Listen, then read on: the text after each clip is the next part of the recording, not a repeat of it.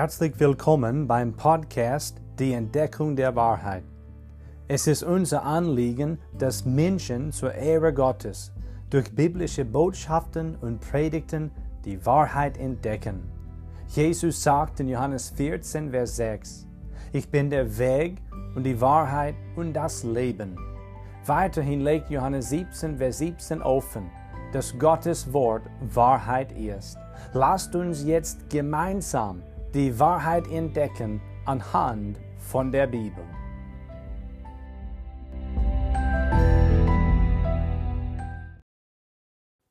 Wir schlagen heute Epheser 2 noch einmal auf, wie letztes Mal. Bleibt das Thema der lebendige Tempel des lebendigen Gottes. Denn dieser Bibeltext spricht davon. Epheser 2, Verse 19 bis 22 haben wir zum Text. Diesen möchte ich nun vorlesen.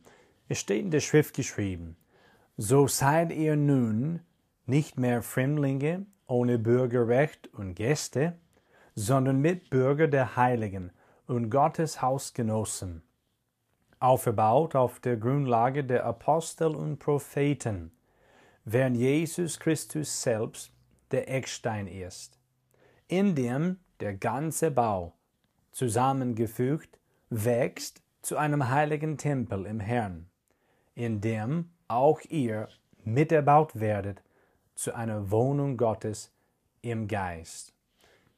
Die Gemeinde Jesu Christi ist zweifellos der lebendige Tempel des lebendigen Gottes. Und heute möchte ich auf die Grundlage jenes Tempels näher eingehen. Vers 20 spricht davon. Da lesen wir, aufgebaut auf der Grundlage der Apostel und Propheten, während Jesus Christus selbst der Eckstein ist. Zum Ersten. Die Apostel und Propheten des Neuen Testaments gehören zur Grundlage des Tempels Gottes. Hier in dieser Bibelstelle sind nur die Propheten des Neuen Testaments gemeint, also mit diesem Wort Propheten jetzt. Aus zwei Gründen sage ich das. Erstens werden die Apostel zuerst erwähnt. Nun schlagen wir Lukas 11 bitte auf, oder ich vergleiche das jetzt. Lukas 11, und dort lese ich Vers Nummer 49. Es steht hier, darum hat auch die Weisheit Gottes gesprochen. Ich will Propheten und Apostel zu ihnen senden, und sie werden etliche von ihnen töten und verfolgen. Hier steht es geschrieben, zuerst Propheten und danach Apostel. Es lautet Propheten und Apostel. Aber in Epheser 2, 20 lautet es Apostel und Propheten. Zum Kontext des Verses aus Lukas 11 möchte ich nun Vers Nummer 43 bis 51 vorlesen. Also Jesus hat gesprochen, Vers 43. Wehe euch Pharisäern, dass ihr den ersten Sitz in den Synagogen und die Begrüßungen auf den Märkten liebt. Wehe euch, ihr Schriftgelehrten und Pharisäer, ihr Heuchler, dass ihr wie die unkenntlich gewordenen Gräber seid, über welche die Leute dahingehen, ohne es zu wissen.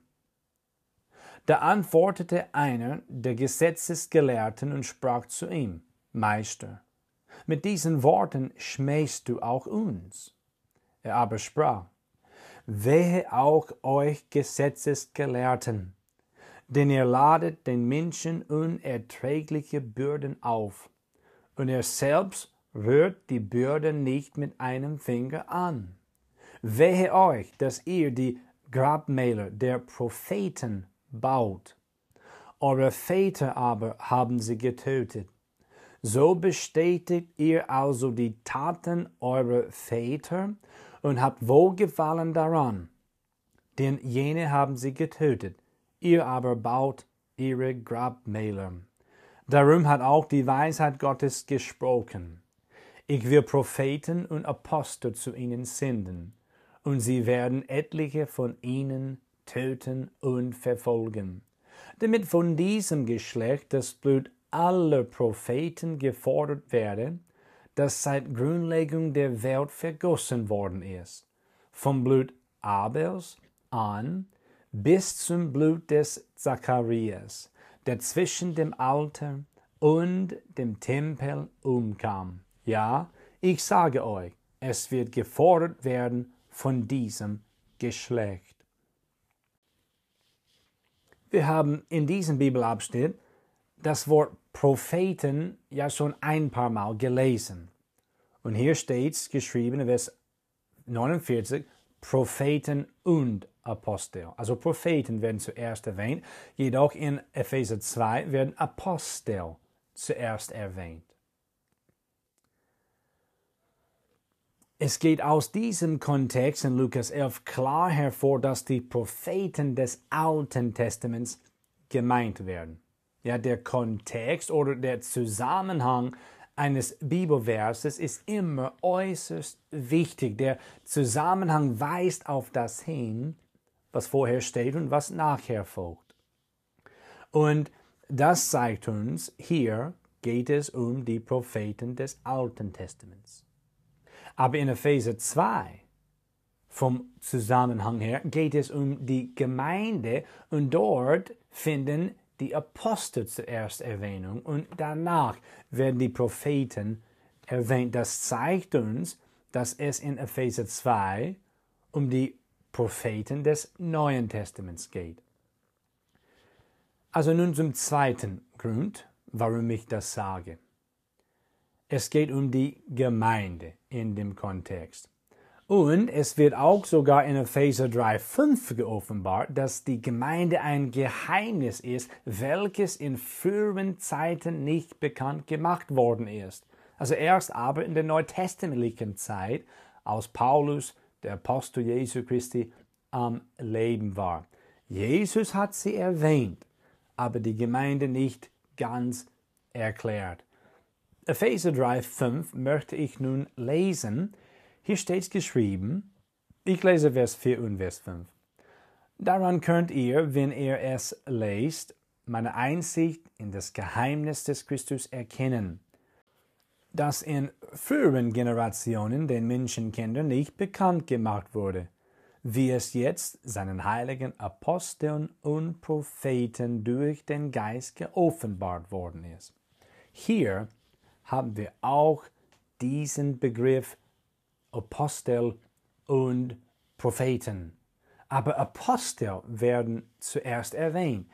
Und das zeigt uns dann auch, die Propheten des Neuen Testaments werden hier gemeint. Die Apostel und Propheten des Neuen Testaments gehörten zur frühesten Zeit der Gemeinde, also zur Anfangszeit als die Gemeinde Gottes gegründet worden ist. Sie sind mit der Grundlage der Gemeinde eng verbunden, aber sie sind als Personen selbst nicht die Grundlage. Es steht hier in Epheser 22, aufgebaut auf der Grundlage der Apostel und Propheten, während Jesus Christus selbst der Eckstein ist inwieweit die Apostel und Propheten das Neue Testament durch Offenbarung empfangen und niedergeschrieben haben und dann Gottes Lehre verkündigt haben, gehören sie zur Grundlage der Gemeinde Gottes, zur Grundlage des Tempels Gottes.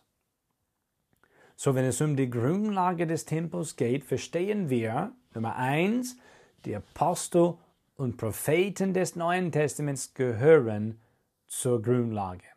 Nummer zwei, die Apostel und Propheten des Neuen Testaments haben die Grundlage des Tempels Gottes gelegt. In 1. Korinther 3, Vers 9 bis Vers 11 schreibt Paulus folgendes. Denn wir sind Gottes Mitarbeiter. Ihr aber seid Gottes Ackerfeld und Gottes Baum. Gemäß der Gnade Gottes, die mir gegeben ist, habe ich als ein weiser Baumeister den Grund gelegt. Ein anderer aber baut darauf. Jeder aber gebe Acht, wie er darauf aufbaut. Denn einen anderen Grund kann niemand legen, außer dem, der gelegt ist, welcher ist Jesus Christus. Hier ist Gottes Schrift ganz klar. Die Grundlage der Gemeinde ist Jesus Christus. Was war der Apostel Paulus laut 1. Korinther 3?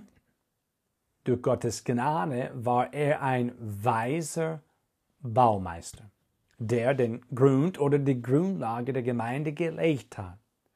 Und Vers 11 bezeichnet diesen Grund aus den Herrn Jesus Christus, in dem die Apostel und Propheten des Neuen Testaments die Wahrheiten über Jesus Christus und die Gemeinde gelehrt haben, haben sie das Fundament, also die Grundlage der Gemeinde gelegt. Gott hat seine Apostel und seine Propheten gebraucht, die Grundlage der Gemeinde zu legen. Der Herr Jesus Christus und seine Lehre bilden diese Grundlage. Ein Fundament muss nur einmal gelegt werden, oder?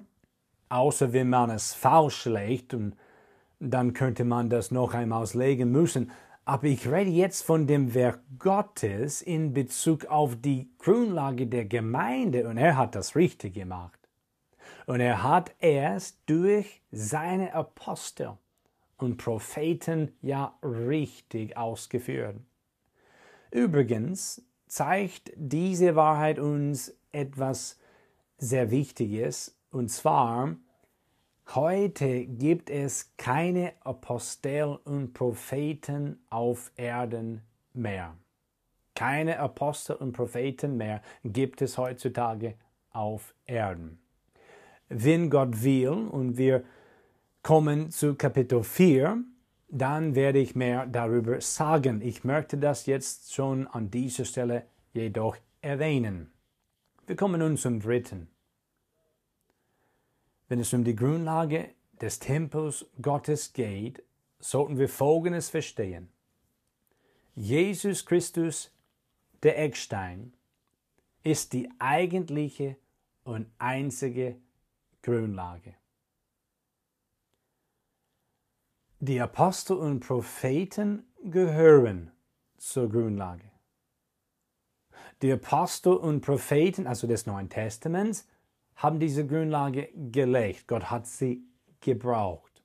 Und zum Dritten, Jesus Christus selbst ist der Eckstein und das zeigt uns, er ist die eigentliche und einzige Grundlage der Gemeinde. Matthäus 16, Vers Nummer 18 und 1. Korinther 3, Verse 9 und 10 lehren das eindeutig, also Verse 9 bis 11. Die Stelle aus 1. Korinther 3 habe ich schon vorgelesen. Nun vergleichen wir Matthäus 16, Verse 15 bis 18. Dort lesen wir Folgendes. Da spricht er, das heißt Jesus, zu ihnen, das heißt seine Jünger. Ihr aber, für wen haltet ihr mich? Da antwortete Simon Petrus und sprach, Du bist der Christus, der Sohn des lebendigen Gottes.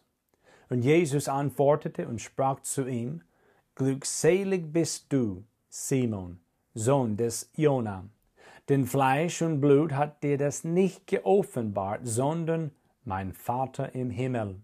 Und ich sage dir auch, du bist Petrus, und auf diesen Felsen will ich meine Gemeinde bauen, und die Pforten des Totenreiches sollen sie nicht überwältigen. Jesus lehrt hier, dass er als der Christus und der Sohn des lebendigen Gottes die Grundlage der Gemeinde ist, wenn wir das mit 1. Korinther 3, 9 bis 11 vergleichen. Er baut seine Gemeinde auf sich selbst. Petrus ist nicht die Grundlage, sondern ein lebendiger Stein in der Gemeinde.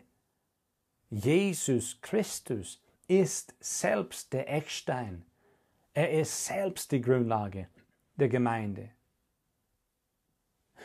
Wer gläubig ist, also ich meine jetzt, wer wirklich von neuem geboren ist, wer Christus Jesus aufgenommen hat als Herrn und Retter, wir Gläubigen sind lebendige Steine im Gottesbau, in seinem Tempel. 1. Petrus 2 schlage ich nun auf, damit wir das besser verstehen. Ja, damit wir das aus der Schrift hören. 1. Petrus 2, ich lese Verse 4 bis 7 vor. Und daran erkennen wir, dass wir Gläubigen lebendige Steine im Gottesbau, also in seinem Tempel, sehen. Ich lese.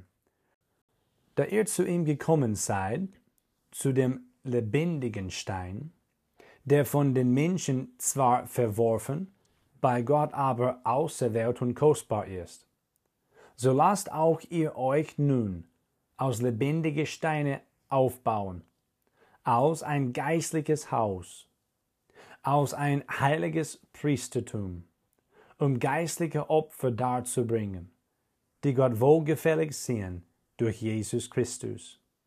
Darum steht auch in der Schrift, siehe, ich lege in Zion einen auserwählten, kostbaren Eckstein, und wer an ihn glaubt, soll nicht zu Schanden werden. Für euch nun, die ihr glaubt, ist er kostbar. Für die aber, die sich weigern zu glauben, gilt der Stein, den die Bauleute verworfen haben, gerade der ist zum Eckstein geworden. Ein Stein des Anstoßes und ein Fels des Ärgernisses. Weil sie sich weigern, dem Wort zu glauben, nehmen sie Anstoß, wozu sie auch bestimmt sind. Ihr aber seid ein auserwähltes Geschlecht, ein königliches Priestertum, ein heiliges Volk, ein Volk des Eigentums, damit ihr die Tugenden dessen verkündet, der euch aus der Finsternis berufen hat zu seinem wunderbaren Licht. Das war eigentlich 1. Petrus 2, Verse 4 bis 9. Ich hebe nun einiges aus diesem Text hervor. Verse 6 und 7 beschreiben Jesus den Eckstein als auserwählt und kostbar. Dann wird er aus dieser Eckstein mit dem Glauben an ihn verbunden. Das ist ja einfach wunderbar, wenn wir das verstehen. Wir sind zu ihm gekommen und haben an ihn der der Eckstein der Gemeinde ist, geglaubt und wir sind zu lebendigen Steine im wunderbaren Bauwerk des Tempels Gottes geworden. Wenn du ein Gläubiger bist, wenn du zu Christus Jesus angehörst, dann bist du errettet. Du bist in Jesus Christus. Und das heißt, du bist ein lebendiger Stein in seinem Tempel, im Tempel Gottes. Du bist auf der Grundlage der Person und Lehre Jesu Christi, der der Eckstein der Gemeinde ist, auferbaut. Jesus, der auserwählte, kostbare Eckstein der Gemeinde, ist der Gegenstand unseres Glaubens.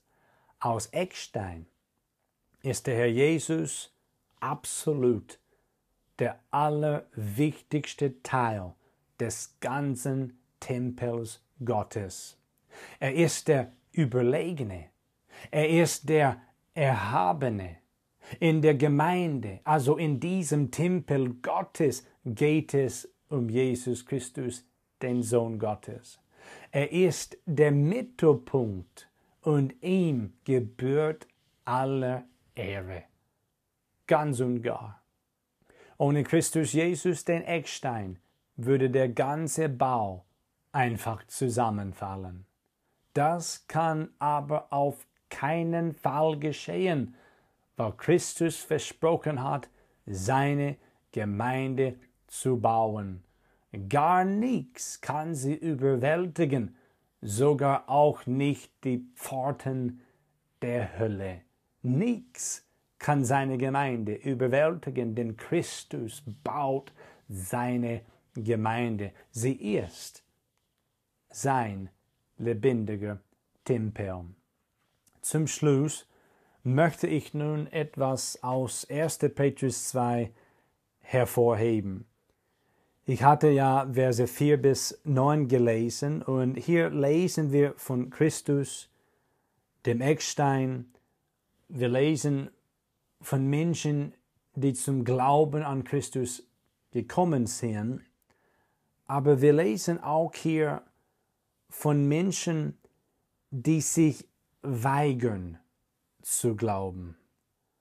Und ich frage dich jetzt, also freundlich und aus Liebe, zu welcher Gruppe gehörst du? Zählst du zu denjenigen, die an Christus den Eckstein glauben? Oder zählst du zu denen, die sich weigern, an Christus den Eckstein zu glauben? Die Bibel sagt hier in 1. Petrus 2, für euch nun, die ihr glaubt, ist er, das heißt Jesus Christus, kostbar. Für die aber, die sich weigern zu glauben, gilt, der Stein, den die Bauleute verworfen haben, gerade der ist zum Eckstein geworden. Ein Stein des Anstoßes und ein Fels des Ärgernisses weil sie sich weigern, dem Wort zu glauben, nehmen sie Anstoß, wozu sie auch bestimmt sind. Die Bibel lehrt uns, wer Jesus Christus ist und was er für uns getan hat. Beschäftige dich, wenn du noch nicht an Christus geglaubt hast, bitte beschäftige dich weiterhin mit seinem Wort mit dem, wer Christus ist und was er für dich getan hat, indem er für dich und deine Sünden gestorben ist und danach wieder auferstanden ist. Weigere dich nicht mehr, bitte, an Christus Jesus zu glauben. Wende dich von Sünden ab und glaube an den gekreuzigten, begrabenen und auferstandenen Herrn Jesus.